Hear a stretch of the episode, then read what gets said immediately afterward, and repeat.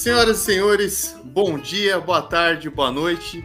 Sejam muito bem-vindos e muito bem-vindas a mais um episódio do podcast Como Assim? O podcast para quem quer ir além das manchetes. E no episódio de hoje nós vamos falar sobre reforma tributária no Brasil. E teremos um convidado, um economista, para falar do assunto. Mas antes eu apresento aqui, óbvio, a minha parceira de sempre, a Gabriela Rigg. E aí, Gabi, tudo bem com você? Olá, olá a todos e todas. Sim, tá tudo certo por aqui. Espero que esteja tudo bem por aí.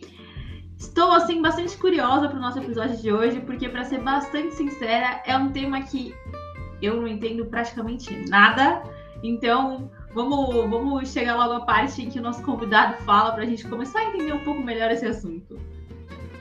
E exatamente por isso que temos um convidado, né? Para a gente tentar entender um pouco sobre isso.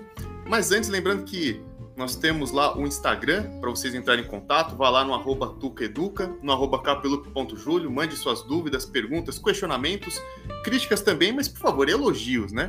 É sempre bom ler algum elogio. E vamos lá.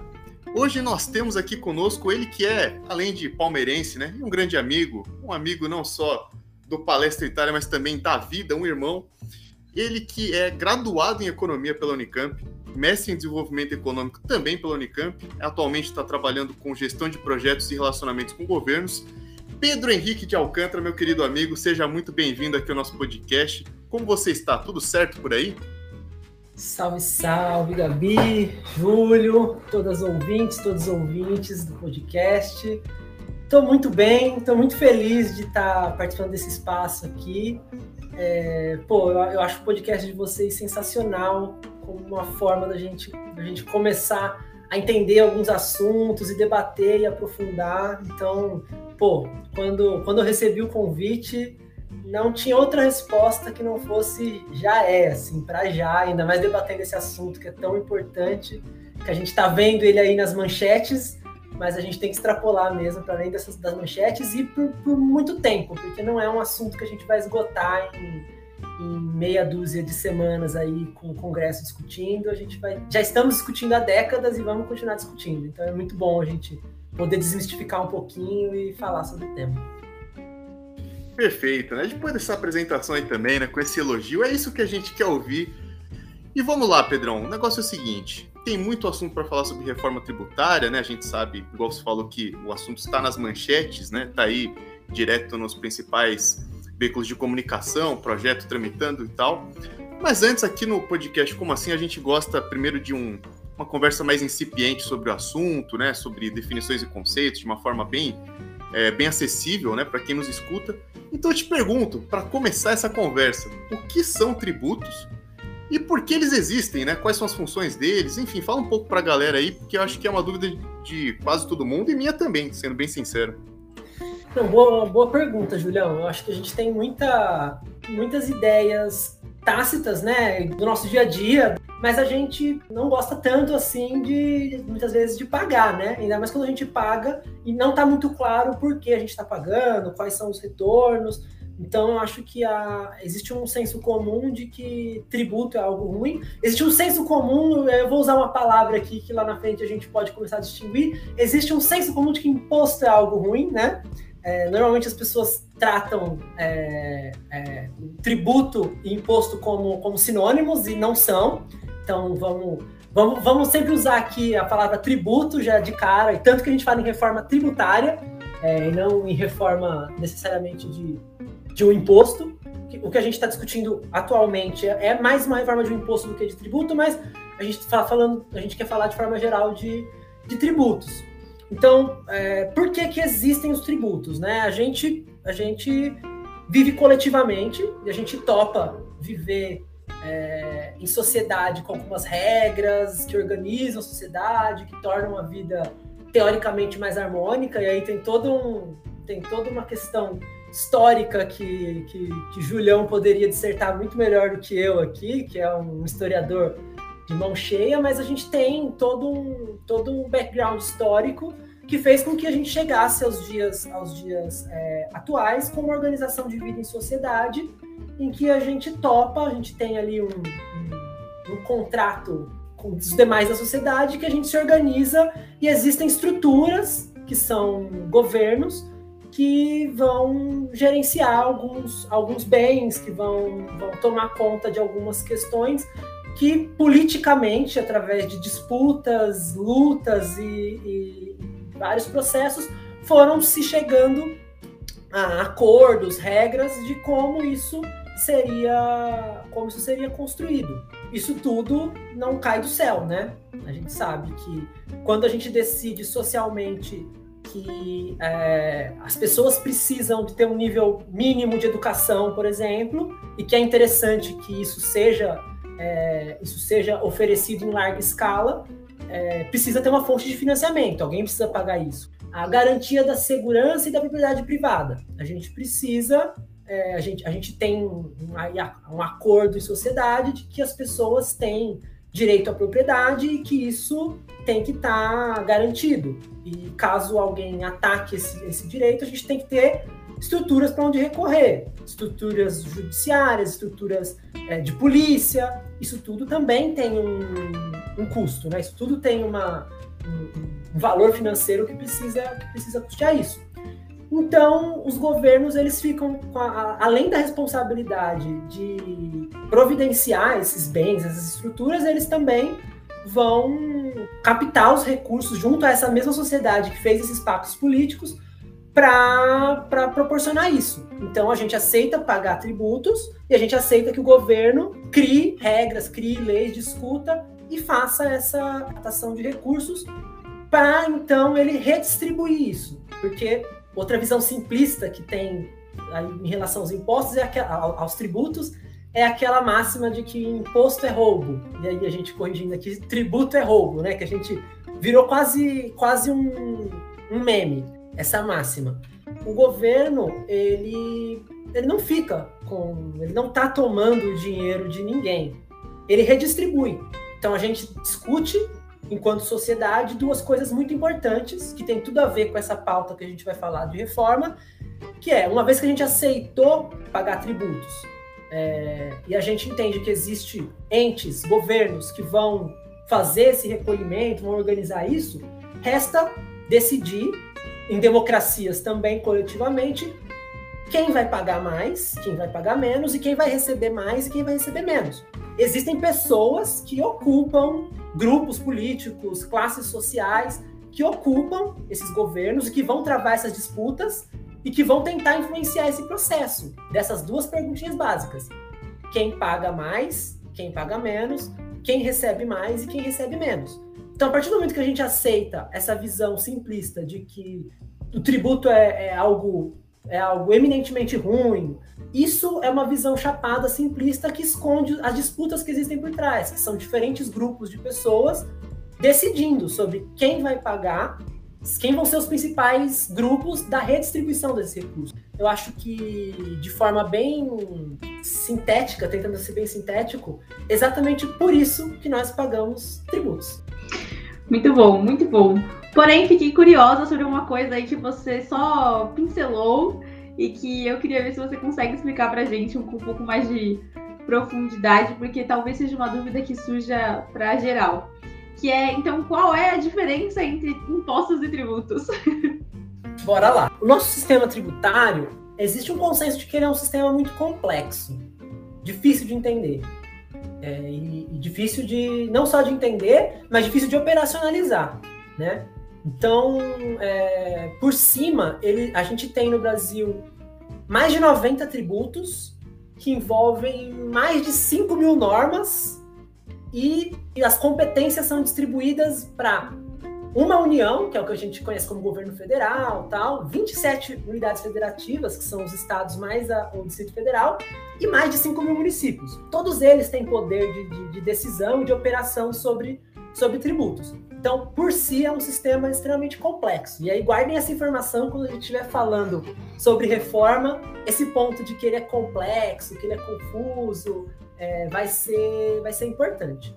Mas uma, uma, das, uma das características importantes de como está como tá, como tá definido o nosso, o nosso sistema tributário é que a gente tem algumas modalidades. Então, tributo, a gente, se a gente fosse imaginar tentando pensar aí de forma mais imagética, né? Vamos, vamos tentar construir.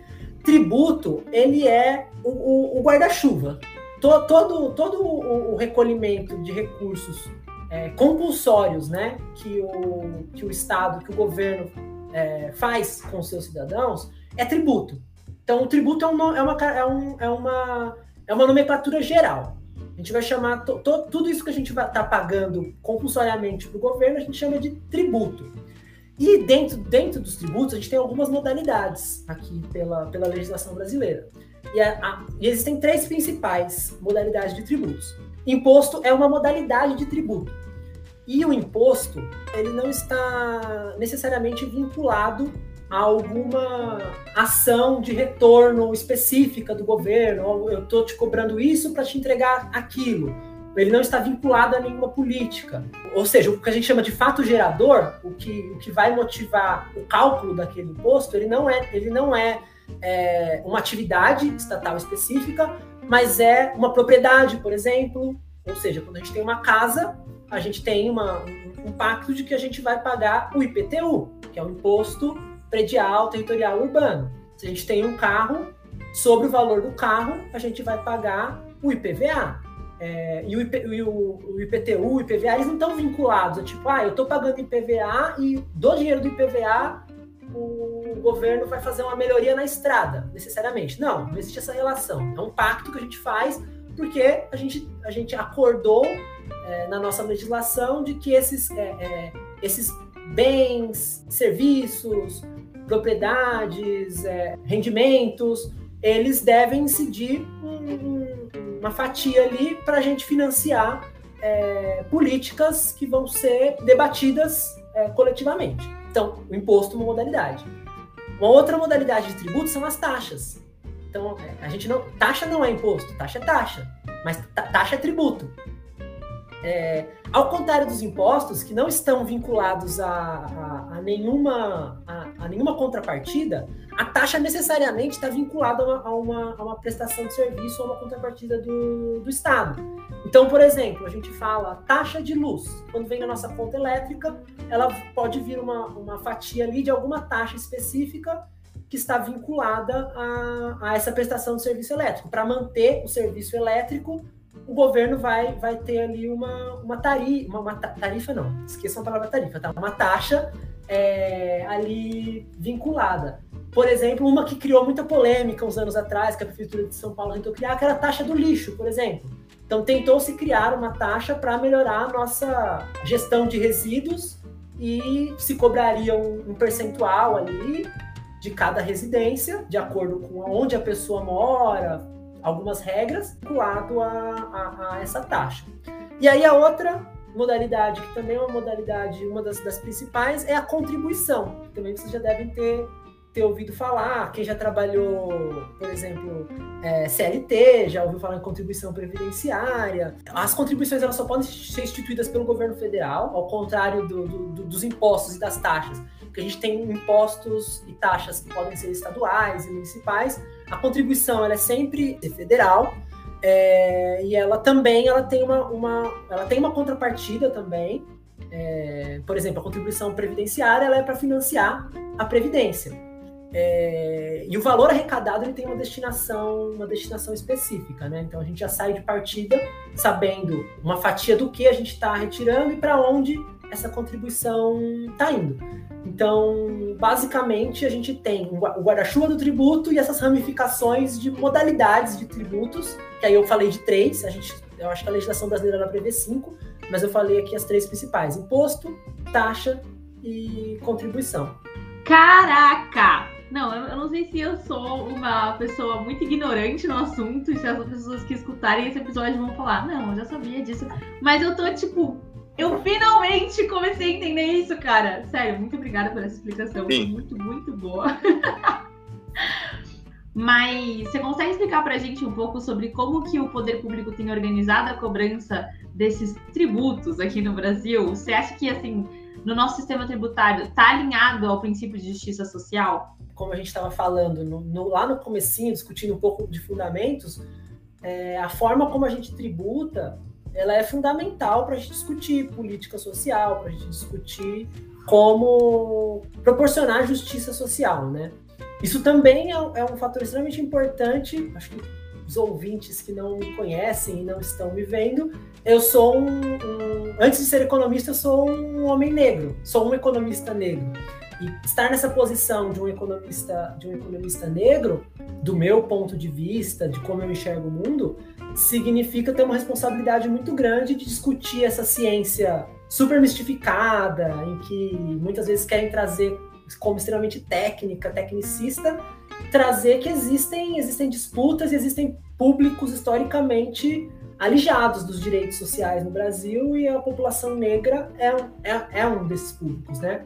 Então, em todo debate que eu faço, to, toda vez que eu olho para um tema, eu olho muito desse, desse prisma. Então, é, a, a, minha, a minha resposta, tentando, tentando dar uma resposta que caiba aqui no nosso, no nosso programa, é que não, o nosso sistema tributário ele não ele não está alinhado com, com, as necessidades de promoção de justiça social e quando a gente compara inter, internacionalmente é, a gente vê que não, que ele é um, um, sistema que a gente chama de regressivo, ele não é progressivo, ou seja, é, intuitivamente quando eu estava falando, é, ah, existem disputas e aí a gente tem que decidir quem paga mais, quem paga menos, quem vai receber mais quem vai receber menos. É, é, a, intuição é que quem tem mais deveria pagar mais, mas existem mecanismos no nosso sistema tributário que fazem com que as pessoas que têm menos acabem pagando mais, acabem tendo que fazer um esforço maior para pagar tributos e na, na, na, ponta também acabam muitas vezes recebendo menos, porque tem mais dificuldade de acesso às políticas públicas. E aí eu vou fazer um jabazinho aqui, porque eu já falei para os colegas que eu adorei a, o episódio, no último episódio que foi discutido a questão da assistência social, é, é um exemplo. A assistência social ela existe exatamente para tentar chegar nesses públicos que estão alijados de, de, políticas públicas. Então, se a gente se a gente tem um público vulnerável que não consegue atingir, significa que esse público está pagando, está pagando tributo e não está recebendo, né? Porque todo mundo paga tributo. Dependente, você fala, ah, a pessoa não tem casa, a pessoa não, não, não tem propriedades, a pessoa não trabalha. Não importa, a pessoa consumiu um real na esquina, ela tá pagando tributo. E para ela esse tributo vai ser pesado, porque se ela não tem nada e ela vai no mercado e, e compra 10 reais em comida e desses 10 reais 3, 4 é, é, é tributo, para ela tá pesado. 40% do que ela tinha ali na mão foi em tributo, né? A resposta curta é essa: a gente não tem. A gente tem um sistema tributário bem problemático para dar conta das necessidades de justiça social que o país tem. Perfeito, Pedrão. É uma explicação mais holística da coisa, né? Muitas vezes a, gente tem a gente tem um problema, na verdade, né, aqui no Brasil nos últimos anos, que é esse discurso tecnicista, né, que me irrita profundamente. Tudo virou parâmetro técnico, né? É, eu vejo alguns ministros até do governo atual, né? Não, a gente faz as escolhas de acordo com parâmetros técnicos, aí lá na CPI também para apurar essas irregularidades na compra de vacinas, etc, e outros problemas é, piores ainda, né? Se fala muito de não, a gente não fez a compra da vacina em tal momento por conta de critérios técnicos da legislação, sendo que, é, obviamente, o parâmetro legal é, é essencial, né? Mas muitas vezes a gente tem que analisar e atacar o problema de uma forma um pouco mais agressiva, né? E muitas vezes isso fica deixado de lado por conta desse tecnicismo bobo, na maioria das vezes. Então, acho que é fundamental a gente ter um olhar um pouco mais amplo sobre as coisas. E a gente tem aqui no Brasil atualmente, né, como comentamos ali no começo do episódio, um projeto de lei que está tramitando no Congresso Nacional, atualmente está na Câmara dos Deputados, um projeto que foi apresentado em junho desse ano, né, agora há pouco, pelo Poder Executivo, que altera ali normas e regras do imposto de renda, né? Que para quem está escutando o episódio atentamente já entendeu, já aprendeu o que é o imposto e como que ele está relacionado aos tributos, hein? Vamos lá, só vendo se estão escutando direito essa parada. E nesse momento, né? É, o projeto está lá na Câmara, talvez vá para o Senado, né? Daqui a pouco e tal. E no Senado, a gente sabe que no Senado as coisas demoram um pouco mais e não é por acaso. Mas a questão que fica, acho que para quem escuta é o seguinte, Pedrão: o que exatamente, ou sei lá, quais são os aspectos, né, então que estão sendo debatidos nessa proposição e nesse debate parlamentar que está acontecendo no momento aqui no Brasil. Nós estamos gravando aqui no começo de setembro, então, como a política brasileira, né, é repleta de novidades que são quase semanais, caso tenha, a gente não sabe quando esse episódio vai ao ar, mas talvez as coisas mudem, mas até agora o que está acontecendo, né? O que está se discutindo ali no parlamento sobre isso, Pedrão? As questões técnicas são importantíssimas, eu acho. Sou um economista super defensor de que os, os colegas eles precisam ter qualificações técnicas discutir em cima de números, evidências, eu acho que isso é fundamental. Mas isso tudo não pode esconder o que existe por trás e que é o, e que é o, que é o principal, né?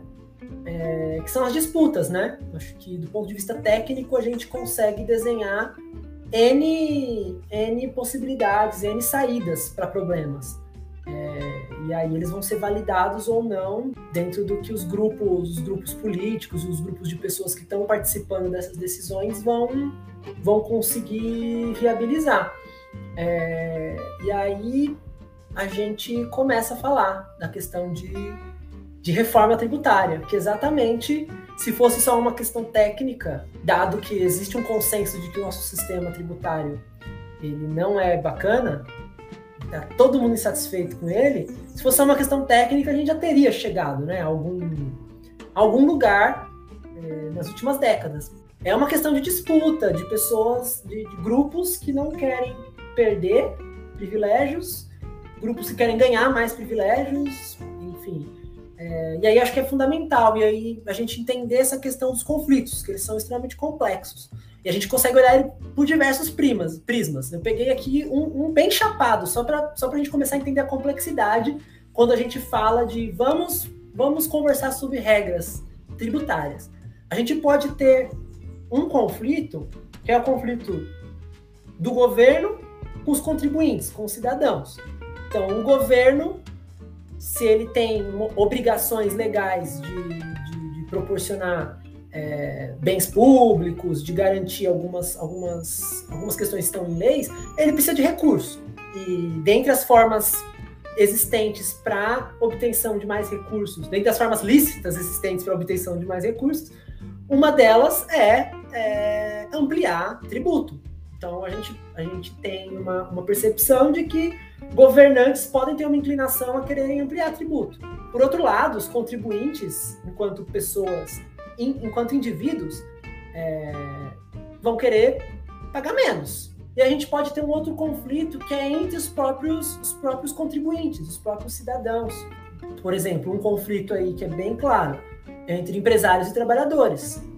Os empresários certamente vão querer pagar menos sobre, sobre folhas, sobre, sobre os seus sobre, os seus, sobre as suas atividades, de duas uma. Ou os trabalhadores vão pagar mais, ou certos, certos graus de proteção social vão ser reduzidos porque o governo vai ter menos. Por, por sua via, o, trabalhador vai querer que o, o empregador é, é, arque com esse aparato de proteção social que a gente tem hoje, então que ele contribua é, igual ou mais do que contribui hoje, é, ou que o governo internalize isso de alguma forma, mas o trabalhador, os, trabalhadores organizados não vão, não vão querer é, abrir mão. Então existe um conflito aí entre entre contribuintes e governo e entre, entre os próprios contribuintes. Tem disputas para entender quem paga mais, quem paga menos, quem recebe mais, quem recebe menos. E o outro conflito que talvez seja, seja menos intuitivo do que esses outros dois, mas ele é muito importante, é o conflito entre governos. Como eu falei há uns minutos atrás, essa possibilidade de tributar e o recebimento desses, e a transferência desses recursos, ele está dividido entre União, 27 unidades federativas e mais de 5 mil municípios. Esses entes todos, eles não necessariamente vão ter os mesmos interesses de quem tributar, como tributar, em que, em que volume. É, então, existem disputas, até porque numa democracia também esses entes não necessariamente vão estar ocupados pelos mesmos grupos políticos, pelos mesmos partidos ainda que seja uma visão chapada, a gente possa colocar um monte de outros elementos, de conflitos e de, enfim. Aí a gente observa só, só desse ponto de vista chapado como é complexo, como tem um monte de, de, de gente querendo, puxando para lados diferentes. E aí o desafio da política tributária é exatamente organizar um pouco essas disputas para garantir que a gente estabeleça regras que permitam para o governo fazer uma gestão fiscal responsável, né? Então o governo ele tem que funcionar, ele vai ter que pagar os, os, seus, os seus servidores no final do mês, ele vai ter que garantir que o hospital funcione, que o, a escola funcione, que, que, que, os equipamentos públicos funcionem. Então, o sistema tributário tem que ser pensado para dar essa fluidez para o sistema, para o recurso entrar numa ponta e poder sair na outra. É, e ele tem que ser, ele tem que ter algumas características também que possibilitem que a sociedade entenda esse sistema. Então, por que eu estou pagando, como eu estou pagando, quanto eu estou pagando. e, e que, que, que, possibilite que a sociedade monitore isso também. Quando a gente vem traçando uma linha lógica, a gente já começa a entender por que, que o nosso sistema tributário não é bacana e por que, que a gente não consegue mexer nele. Como eu falei, ele é complexo, ele está permeado em todos esses conflitos, que aí qualquer outro sistema tributário do mundo vai estar também, esses conflitos não são exclusividade nossa. Claro que a gente tem as nossas peculiaridades, né? Mas é, são conflitos inerentes a todas as sociedades mas é, os nossos, as nossas disputas, os nossos conflitos foram gerando um sistema com vários vícios, vários defeitos, vários, vários problemas. E que a gente não foi tratando deles com o passar dos anos, né? A gente foi sempre remendando, sempre discutindo coisas que não são necessariamente o, o principal. Por exemplo, uma coisa que se fala, se fala, se falou muito, hoje ainda se fala, mas eu acho que o debate já avançou um pouco mas uma coisa que sempre fala é da, da, famosa carga tributária, né? Todo mundo já ouviu falar nesse, nesse termo. É, carga tributária nada mais é do que o total do que, do que o Estado, o governo arrecada, e aí governo estou tratando de forma geral, todas as entidades, tudo o que o que o, o, o, governo arrecada sobre o PIB. Então, quando a gente olha o PIB, a gente, a gente vê o total de arrecadação do, dos governos, faz um percentual, isso é a carga tributária do país. No Brasil, a carga tributária está na faixa dos 30%, 30 e, 30 e alguma coisinha. Então, ou seja, de toda a riqueza que é produzida no Brasil, 30% o governo recolhe para custear suas atividades. E aí, aí a pergunta que, que, que diz pouco: é, é, muito? É pouco? A gente pode olhar para cenários, para o cenário internacional e dizer que, por exemplo, países desenvolvidos cobram mais tem países que têm, que tem, que tem é, cargas tributárias acima de 40%, quase 50% de toda a riqueza vai para tributo, e, e, tem países que, que, que tem menos. O Brasil tem uma carga tributária ali de, de intermediária para alta. E o que é compatível com as necessidades de um país que tem o tamanho dos desafios que a gente tem. De, de pensar que a gente tem um país que a maior parte da população não tem acesso a saneamento e, e água tratada um país que ainda tem um grau de analfabetismo gigante, um país que conseguiu aprovar na Constituição um SUS que é maravilhoso, mas que a gente tem aí a gente está implementando ele há, há, menos de 40 anos, a gente ainda precisa avançar muito. Então, imaginar que 30% de tudo que é produzido a gente a gente está recolhendo para tentar construir essas coisas, não me parece não me parece ser fora de, de, de sentido, assim. Mas isso é, isso é um debate. E aí, por isso que eu falei que isso, esse não é o principal, nosso, nossa principal preocupação, que deve, não deveria ser nossa principal preocupação. A principal preocupação, outro ponto aí que eu acho que eu queria, queria passar um pouquinho mais é esse da complexidade. Vamos, vamos pegar, enquanto indivíduo, é, eu tenho um negócio, por exemplo, e aí eu vou decidir onde eu vou. Eu tenho uma, eu tenho uma distribuidora, ou eu tenho, eu tenho uma fábrica que precisa fazer uma distribuição é, é, do meu produto. E aí eu tenho que decidir onde eu vou colocar a minha fábrica. E aí a racionalidade econômica diz que eu vou colocar ele localizado perto de onde, para onde eu vou escoar o meu produto. Numa cidade que tem acesso à rodovia, numa cidade que fique próxima de um porto, enfim, eu vou considerar esses aspectos. Mas o Brasil ele tem, ele tem um sistema tributário que ele é tão emaranhado que às vezes o empresário ele vai ficar em um lugar que faz menos sentido logístico, mas é um lugar onde ele vai pagar menos imposto.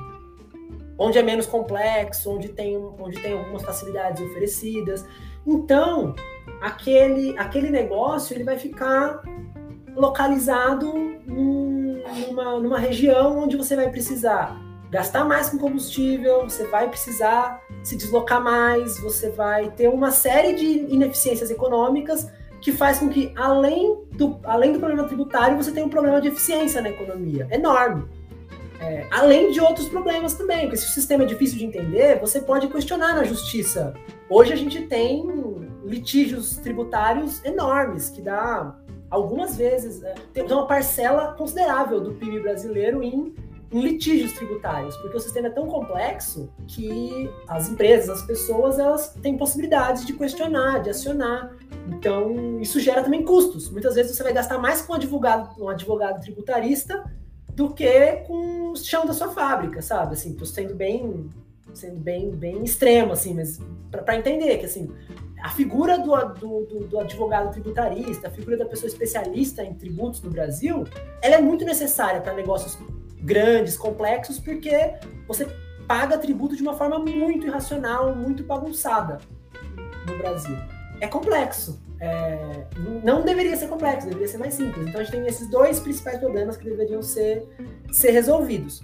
E aí, em vez de fazer uma reforma tributária profunda, grande, que tratasse de todos os problemas, o que, que os governos optam por fazer? Picotam as reformas para conseguir tratar alguma coisa. E todos os governos últimos têm tentado fazer e têm feito coisas mambembes e puxadinhos. E aí o raciocínio lógico, se a gente já tem uma coisa que está bagunçada, e aí, ao invés de arrumar, a gente vai e bota mesmo puxadinho, o que, que acontece? Ele se torna ainda pior, mais complexo, mais distorcido. É isso que o Brasil vem fazendo desde, desde 88, basicamente. Criando mais distorções, criando mais, mais problemas e fatiamentos. E aí, esse governo atual que está aí, é, eles decidiram que também iam encarar a questão tributária.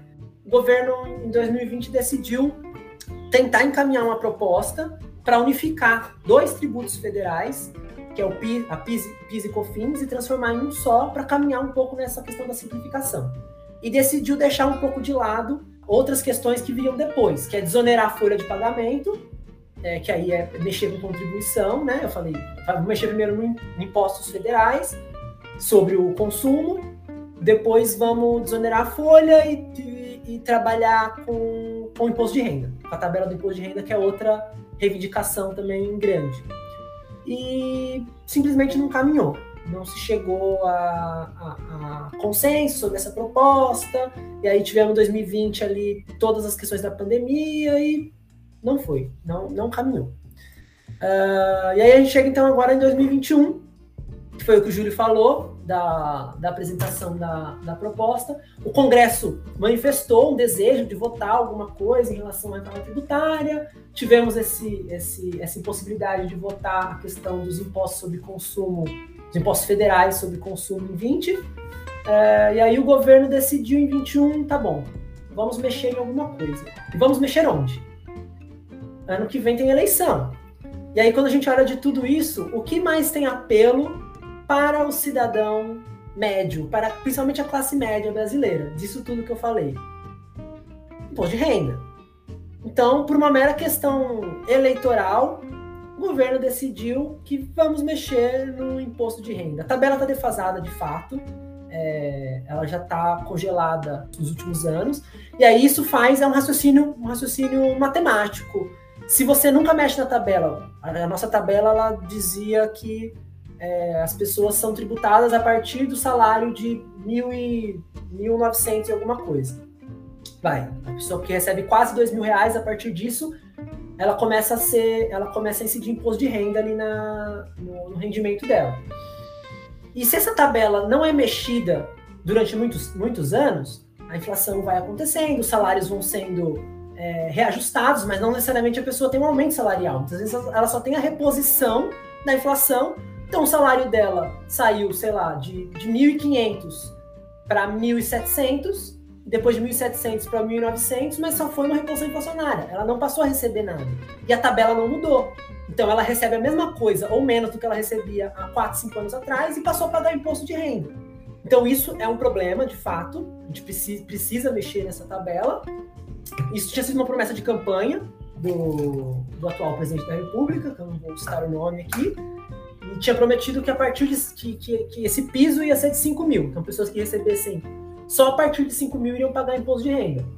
É, e aí, obviamente, a equipe técnica foi olhar e falou: não, não dá para fazer isso, não tem condição. Mas aí vamos mexer na tabela, porque isso eleitoralmente é interessante. E aí fizeram uma proposta para mexer na tabela, para subir esse mínimo de 1.900 para 2 e, e alguma coisa, e todas as faixas foram subindo em média 13%. E quando você faz a conta no final disso tudo, o governo ia perder uma arrecadação de 20 bilhões. E aí a gente precisa, lembra daqueles três pontos? A gente quer mexer, a gente quer simplificar, a gente quer mexer na regressividade, mas a gente não quer necessariamente mexer na carga. E aí a gente já abriu mão de mexer na simplificação, não deu certo no passado, a, a intenção mínima do governo não foi para frente. E aí vamos mexer na tabela para tentar ver um pouco, um pouco isso da regressividade. Não é resolver, mas é olhar para o fator da regressividade de alguma forma. Uh, mas aí a gente não quer perder esses 20 bi. Então começou a se mexer em outros aspectos de, do, do imposto de renda e prever algumas outras alterações para recompor isso, para recompor essas, essas perdas. Então a proposta da reforma ela previa é, mexer na tabela, reduzir o imposto de renda de pessoa jurídica, uh, mas ao mesmo tempo encerrar a isenção de lucros e dividendos. No Brasil, a gente tem uma peculiaridade de que lucros e dividendos não são tributados de pessoa física.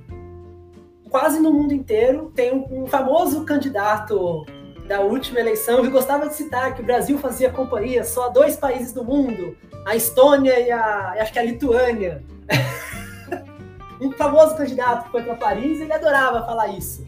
E é exatamente esse ponto. O Brasil é, faz parte de um rol muito privilegiado de países que não bitributam lucros e dividendos. A gente tributa na, na, na, pessoa jurídica, mas a pessoa, a pessoa física não tem, não tem essa tributação. E aí essa proposta ela decidiu, vamos, vamos tentar atacar isso, vamos tentar instituir uma, uma tributação aí, porque aí a gente, a gente empata. Aqueles 20 bi que eu falei que a gente ia perder, a gente empata. É, acontece que quando chegou na Câmara, obviamente, que isso não foi bem assim. Já era uma proposta muito capenga, mas chegou no Congresso, obviamente, os grupos de interesses começaram a falar: não, é, como assim? É, vai tributar lucros de dividendos, vai tributar a renda do capital.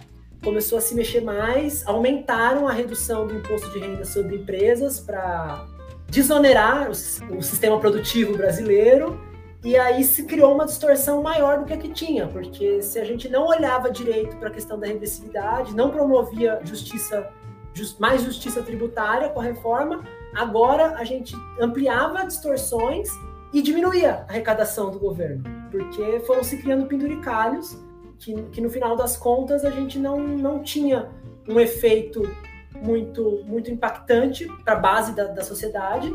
Então, as pessoas, a maior parte das pessoas no Brasil não paga imposto de renda porque elas simplesmente não chegam na renda, mesmo a gente considerando essa faixa pequena de renda, as pessoas não chegam, não chegam lá, e quem chega, a gente não necessariamente está tá pegando daquele topo lá, do topo do topo. É, e a proposta foi passando por algumas alterações, e a, e a, eu, a, a principal que eu acho que, que é bem complicada isso de ampliar a questão da, da redução do imposto de renda de, de empresas. É, que tem uma questão de, de equidade, que é um, uma das características que seria interessante de um tributo ter, que é uh, se eu sou um empregado CLT, se eu sou um funcionário do governo ou se eu sou um empresário e eu ganho, por exemplo, 20 mil reais nessas três funções, seria razoável imaginar que as três pessoas que ganham 20 mil reais por mês pagam a mesma coisa, certo? Mas hoje não é o que acontece. A gente tem um seletista, ele chega a pagar 40% da sua, do seu rendimento em imposto, imposto de renda. A gente tem um servidor público que paga em torno de 27,5% em imposto de renda e um empresário paga 13,6%. já é distorcido, e aí com essa questão da redução do IR para empresas, a gente distorce mais ainda. Foi isso que a Câmara fez ao mexer no projeto, causou uma distorção maior ainda. Isso tem um impacto para fora. Lembra que eu falei que a gente, quando a gente discute é, sistema tributário, a gente pode estar tá tocando em pontos que a gente nem imagina que a gente estava tocando. Eu falei, ah, decisão de onde o empresário vai fazer, vai construir a empresa dele. tem um outro ponto aqui que pode atacar, por exemplo, ocasionar uma pejotização, por exemplo. Então, eu prefiro ser um PJ ao invés de ser um CLT, porque eu vou pagar menos pagar menos imposto, depender do regime que eu tributário que eu conseguir me incluir, como uma empresa pequena, que tem vários várias isenções, vários benefícios, eu sendo um PJ, eu, eu vou ter menos, vou pagar menos imposto. Então, eu prefiro ser um PJ do que ser um CLT, e a gente sabe, em cima do que, do que a CLT está baseada, e o que, que os empregos formais ajudam a financiar, as contribuições e tudo mais. Esses recortes que a gente fez, todos, do, do, dessas mudanças que estão sendo aprovadas, apesar dela ter esse caráter bacana de que pessoas que hoje pagam imposto ali, que ganham a partir de R$ 1.900, é, já deveriam pagar, a, a, tabela vai mudar, então vai passar a ser 2,5%. Isso é, isso é interessante, mas a custa de outras distorções todas e de um dispositivo de tributar lucros e dividendos muito tímido. Então, a gente acaba tendo aí o governo também, governos políticos vão vir com o argumento de que não, agora o Brasil não está mais no time de Estônia e Lituânia. O Brasil agora está no time dos países desenvolvidos e dos países mais modernos que tributam lucro e dividendo. Mas um penduricalho que não dialoga com toda a necessidade complexa tributária de fazer um arranjo que, que proporcionasse justiça, uma, maior justiça tributária e, e vai deixar os municípios e os estados bastante insatisfeitos, porque, como eu falei, vai ter uma perda de arrecadação e essa perda de arrecadação, boa parte delas, quem vai ter elas, quem vai sentir elas de forma mais forte não é, o, não é a União, não é o governo federal, são os municípios e os estados, que estão bem satisfeitos com essa proposta. O que nos faz a crer aí, é, convergindo com a fala do Julião, e para encerrar, porque é, a gente fala no, no, WhatsApp quando a gente faz um áudio longo virou um podcast. Eu fiz um podcast dentro do podcast. Mas concluindo, possivelmente não vai ver esse projeto avançar no Senado, ou ele pode ou ele avançaria no Senado sendo de novo transfigurado, porque ele desagrada muito os estados e municípios. E é difícil imaginar que os senadores vão comprar a briga do governo federal em detrimento de governadores e prefeitos, ainda mais um ano antes da eleição e com o governo com tanta dificuldade de interlocução. Então, talvez nada disso é, se concretize ou se concretize de uma forma muito diferente do que a gente está vendo aqui.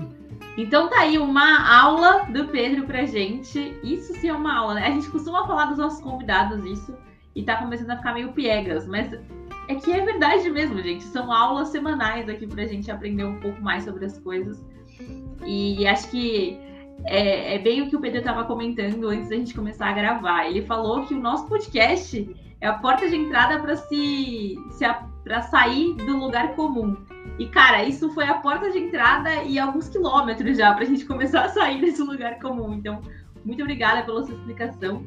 E aí, antes da gente encerrar, é, quero deixar aberto aqui para se você quiser fazer algum comentário final para a gente poder fechar o nosso episódio.